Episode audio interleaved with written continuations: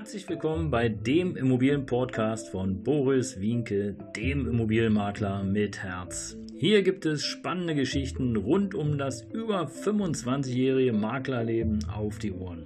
Ich freue mich auch im Namen meines Teams von 3V Immobilien, dass ihr dabei seid. Los geht's, euer Immobilienexperte Boris Wienke. Wundervollen guten Tag heute zur nächsten Folge des Immobilienpodcasts von Boris Winke, dem Immobilienmakler mit Herz. Ihr habt es schon im Vorspann gehört. Heute Folge 24 mit dem Thema Realitätsverlust bei Immobilienpreisen. Ja, was bedeutet das konkret? Im Grunde genommen ist es so, für einen typischen Berliner, der kann es fast gar nicht verstehen, wie heute die Preise nach oben schießen. 4, 5, 6, 7.000 Euro pro Quadratmeter wo noch vor einigen Jahren 1000, 1500, 2000 Euro schon sehr, sehr viel waren. Beispiel Berlin versus Paris. Also wenn ihr die Preise hier mit Paris vergleicht, dann wird euch jeder Pariser sagen, das ist ein absoluter Lacher. Das ist hier in Berlin ein richtiges Schnäppchen. Und äh, im Grunde genommen ist es eigentlich das leidige Thema. Es ist das Thema des Immobilien, Preisvergleichs. Du kannst einfach nicht Äpfel mit Birnen vergleichen, aber oftmals wird es Tatsache so äh, gemacht draußen in der weiten Welt. Das ist so typisch der Münchner Immobilieneigentümer, ähm, der eine Wohnung in der, in der Stadt hat dort, der kann hier nicht verstehen, warum in Berlin nur 4.000, 5.000 Euro pro Quadratmeter verlangt werden, wenn bei ihm das doch schon 6.000, 7.000, 8.000 Euro sind. Und insofern kann man einfach nur sagen, andere Städte, andere Preise, andere Städte, andere Menschen, andere Städte, unterschiedliche Löhne. Und das muss man einfach wissen. Und insofern, wenn hier in Berlin beispielsweise eine Arzthelferin 1800, 2100 Euro äh, brutto im Monat hat, dann ist es in München etwas mehr, nämlich 2,8 oder 2,9.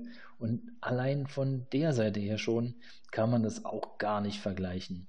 Denn hier und dort sind einfach schon mal die Löhne anders. Und äh, anhand der Löhne kann man ja vieles abbilden. Aber das gehört hier heute nicht zu dieser Folge Realitätsverlust bei Immobilienpreise. Die wichtigsten Fragen für dich, wenn du eine Immobilie kaufen möchtest, ob es in Berlin oder sonst wo ist, möchtest du eine Immobilie kaufen, die leer steht oder möchtest du eine Immobilie kaufen, die vermietet ist? Hier gibt es ganz klare Unterschiede. Ähm, die Wohnung, die leer ist, die, da kannst du ja letztlich machen, was du willst. Da kannst du selber einziehen, da kannst du dein Familienmitglied einziehen lassen, da kannst du deine Kinder einziehen lassen oder du lässt sie einfach leer stehen. Aber Achtung, auch das geht nicht auf ewig. Hier wird spätestens nach ähm, einem halben Jahr, Jahr das Finanzamt ähm, dir schon auf den äh, Zahn fühlen und fragen, hey, also die Wohnung muss dem Markt zur Verfügung gestellt werden. Verlust aus Vermietung und Verpachtung können wir hier nicht mehr gelten lassen, äh, weil auch eine leere Wohnung, das darf man wissen, kostet natürlich monatlich oder auch jährlich ihr Geld. Also die Hauptfragen, eine Wohnung kaufen, die leer ist oder eine Wohnung kaufen, die vermietet ist. Und da schließen sich dann auch gleich zwei weitere Fragen an. Und äh, ich sagte schon, möchtest du die Wohnung selber nutzen oder möchtest du die Wohnung vermieten?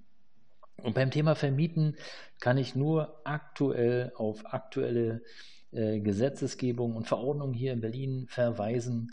Wir haben momentan die Situation des Mietendeckels. Also du kannst nicht jede Miete nehmen, es sei denn, es ist ein Neubau.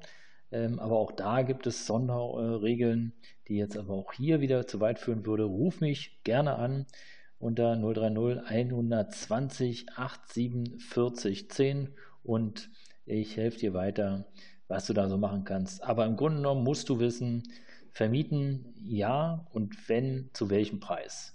Ja, also welchen Mietpreis kannst du erzielen und vor allen Dingen, was auch ganz wichtig ist, wie lange möchtest du vermieten? Weil je länger du vermietest, desto gebundener ist sozusagen dein Geld. Das kann auf der einen Seite natürlich gut sein, aber wenn du jetzt beispielsweise sagst, okay, ich möchte ähm, ein bisschen flexibler sein und brauche vielleicht in fünf oder in zehn Jahren wieder das Geld, dann kann es durchaus sinnvoll sein, wenn du die Wohne, Wohnung oder die Immobilie vermietest, aber befristet. Aber auch dazu erzähle ich dir gerne ein, zwei Sachen noch, damit es nachher ordentlich abläuft und du eben entsprechend auch eine befristete Vermietung akzeptiert bekommst, weil auch da gibt es Unterschiede und da muss man höllisch aufpassen. Drum achte erstmal vorher drauf, was du tun möchtest und überlege dir einen Plan, damit du den dann entsprechend umsetzen kannst. Und das wesentliche Kriterium für den Verkauf oder für den Einkauf bzw. für den Vergleich sind natürlich die Einkaufspreise. Weil es ist ganz klar, dass du in A-Lagen viel, viel mehr Geld bezahlst wie in C-Lagen. Ja, was ist nur eine A-Lage? Eine A-Lage ist beispielsweise eine Hauptverkehrsstraße wie der Kurfürstendamm oder die Nebenstraßen, die da drumherum sind. Eine B-Lage ist dann vielleicht eher so der, die Hauptstraße in Schöneberg oder andere größere Straßen, so auch die kleinen Straßen drumherum. Und eine C-Lage, eine C-Lage ist ein bisschen außerhalb. Eine C-Lage ist in der Regel eine kleinere Stadt ohne viel Einwohner und meistens auch draußen auf dem Land. Ja, erreichst du nicht. Und äh, vielleicht noch eine Bemerkung vorweg. Ja, warum ist der Vergleich der Einkaufspreise wichtig? In C-Lagen erreichst du natürlich einen viel höheren Rendite wie in A-Lagen. Und deswegen musst du dir überlegen, spekulierst du auf Wertzuwachs, A-Lage, oder spekulierst du auf sehr gute Renditen, C-Lage. Und in der C-Lage wirst du in der Regel ganz gute Einkaufspreise bekommen. Und das muss man einfach wissen in seiner Strategie. Und man muss auch noch ein paar andere Sachen wissen. Äh, kauft man die Immobilie persönlich, kauft man die als Gesellschaft äh, oder in anderen Formen. Aber auch dazu gerne mehr bei einem kleinen Telefonat. Also es gilt zu überlegen, was ist das eigene Ziel? Und das ist die Entscheidung, die du treffen musst, bevor du überhaupt überlegst, eine Immobilie kaufen zu können. Natürlich muss die Finanzierung auch stehen, klar, aber du musst genau wissen, was ist dein Ziel. Und insofern kann ich dich nur ermutigen, eine gute Investition in eine Immobilie muss halt durchdacht sein. Sprich mich ruhig an, gern helfe ich dir. Hier nochmal meine Rufnummer 120 87 40 und die 10. Wiederhole für Berlin 030 120 87 40 und die 10. Das war's schon heute. Realitätsverlust bei Immobilienpreisen. Folge 24. Dein Immobilienmakler mit Herz. Folge mir gern und ich freue mich auf dich. Bis bald. Ciao.